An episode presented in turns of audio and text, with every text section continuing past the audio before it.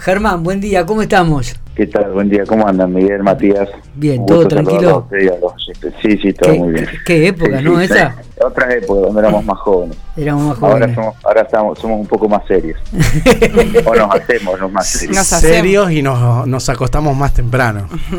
Claro, tal cual, tal cual. Con otro tipo de obligaciones.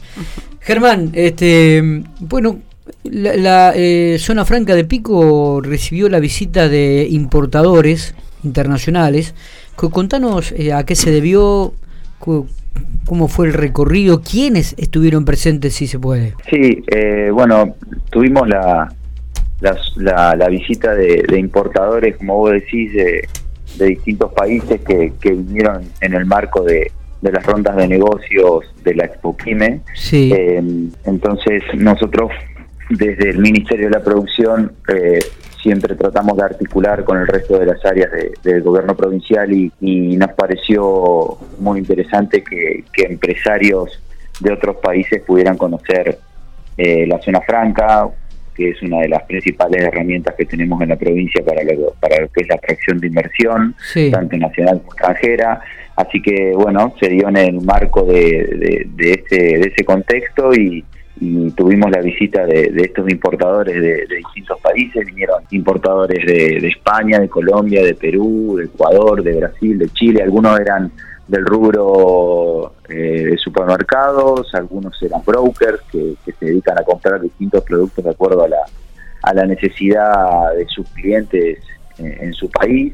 Así que bueno, le, le dimos una, una breve explicación de lo que son los beneficios y las características que tiene nuestro predio y después fuimos a, visitar dos empresas, la empresa Telpro Ingeniería, porque uno de, las, de los importadores, o mejor dicho, no era un importador, sino que era una, persona que representaba una agencia de I+D en, en Madrid, eh, la idea era poder vincularlo, que conociera alguna empresa vinculada a, la economía del conocimiento, entonces lo llevamos a, conocer Tecro eh, y después eh, llevamos a, las empresas a conocer eh, a Casilo Bolsa. Está bien.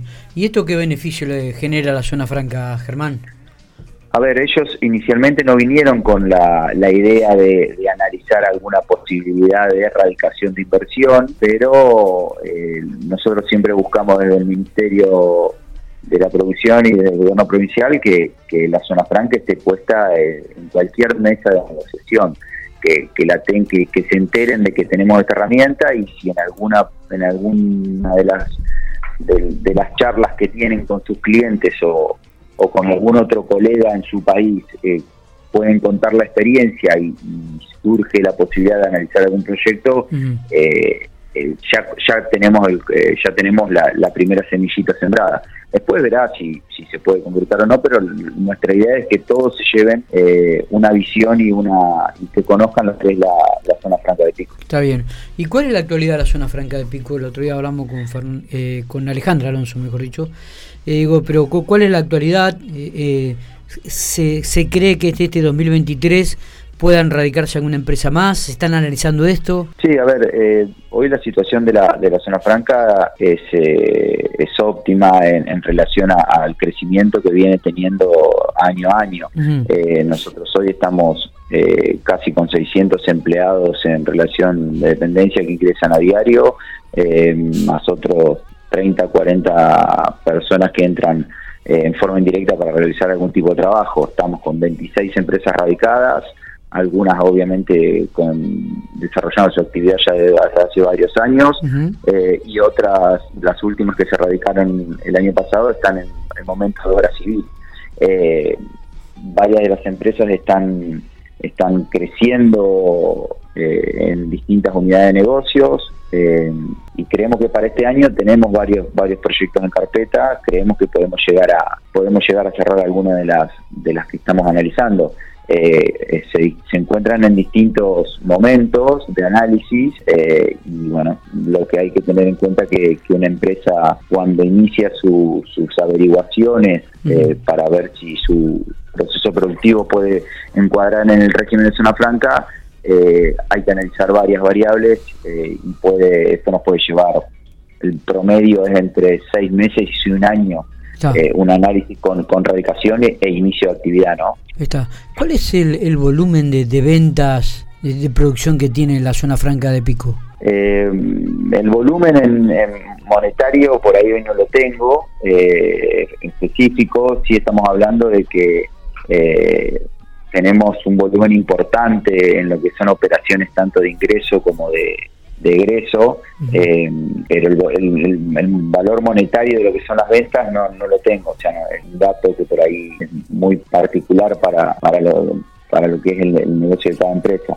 Eh, pero bueno, hoy estamos trabajando con 26 empresas radicadas eh, que están, ya te digo, realizando actividad o generación de algún bien o prestación de algún servicio. ¿Qué le faltaría a la zona franca de Pico? a ver, nosotros tenemos hoy un régimen que, que es un régimen que está creado desde el año 94. Nuestros beneficios son beneficios únicos desde el año 98 respecto del resto de las zonas francas. Eh, y hoy lo que estamos eh, tratando de, de desarrollar desde el Ministerio y desde el Gobierno son herramientas principalmente financieras, que es lo que las empresas que, se quieren radicar necesitan. Estamos colaborando también en lo que es la ampliación de la infraestructura de la zona franca a nivel eh, calles, extensión de servicios, ese tipo de cosas en conjunto con el concesionario. Eh, pero bueno, hoy nosotros tenemos respecto del resto varios beneficios que, nos diferencian, ¿no? Entonces, eh, uno podría decir que lo que por ahí le está faltando es, una modificación en lo que puede llegar a ser la, parte de la regulación de la parte operativa, porque cuando se reguló eso, los procesos productivos en el año 98 eran distintos a lo que son hoy. Eh, pero bueno, lo que por ahí también hoy estamos teniendo como alguna cuestión que pueda retrasar un poquito el tema del crecimiento de las empresas en la zona franca es eh, eh, que hoy las empresas tienen eh, no, no, tienen la accesibilidad inmediata a lo que es el, los dólares para poder pagar ya sea insumos o equipamiento, ¿no?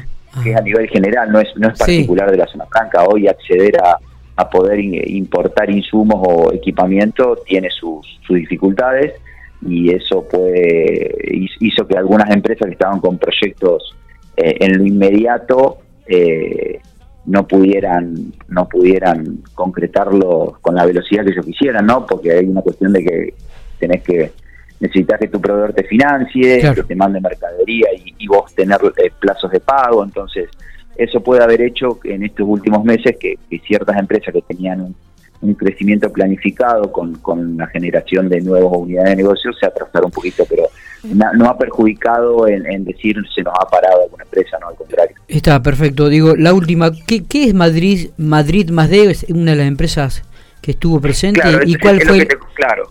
¿Y cuál fue el interés en, en la provincia específicamente? Eh, se, se hizo dentro de las rondas de negocio lo que se buscó este año eh, es hacer una ronda de negocios específica o una, una, una, vinculación específica para lo que son empresas vinculadas a la economía del conocimiento.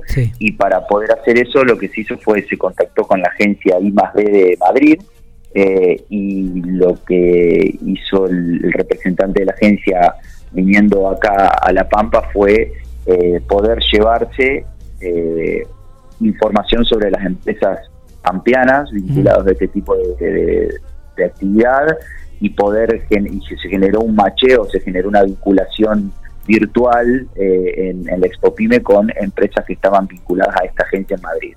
Entonces la idea era poder que se, que se, se generara este, este, esta complementación o este contacto entre las empresas de los dos países para ver si hacia adelante se puede llegar a generar algún tipo de negocio.